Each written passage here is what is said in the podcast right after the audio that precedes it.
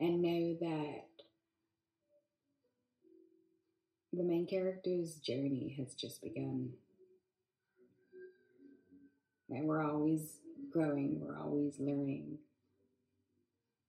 about ourselves.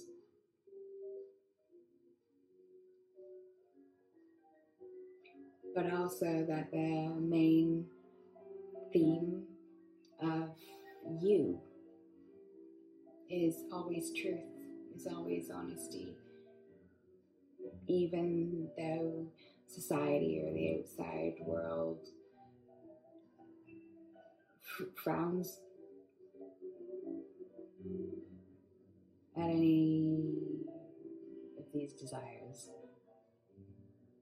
that they are also extremely natural and don't need to be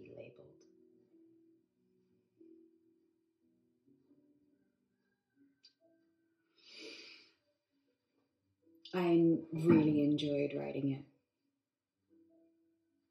I saw my writing grow and change the more I wrote.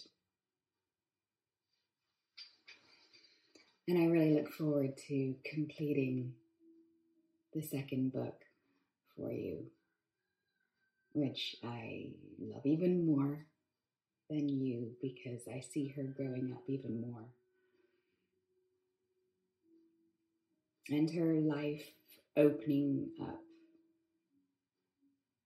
so much more and blossoming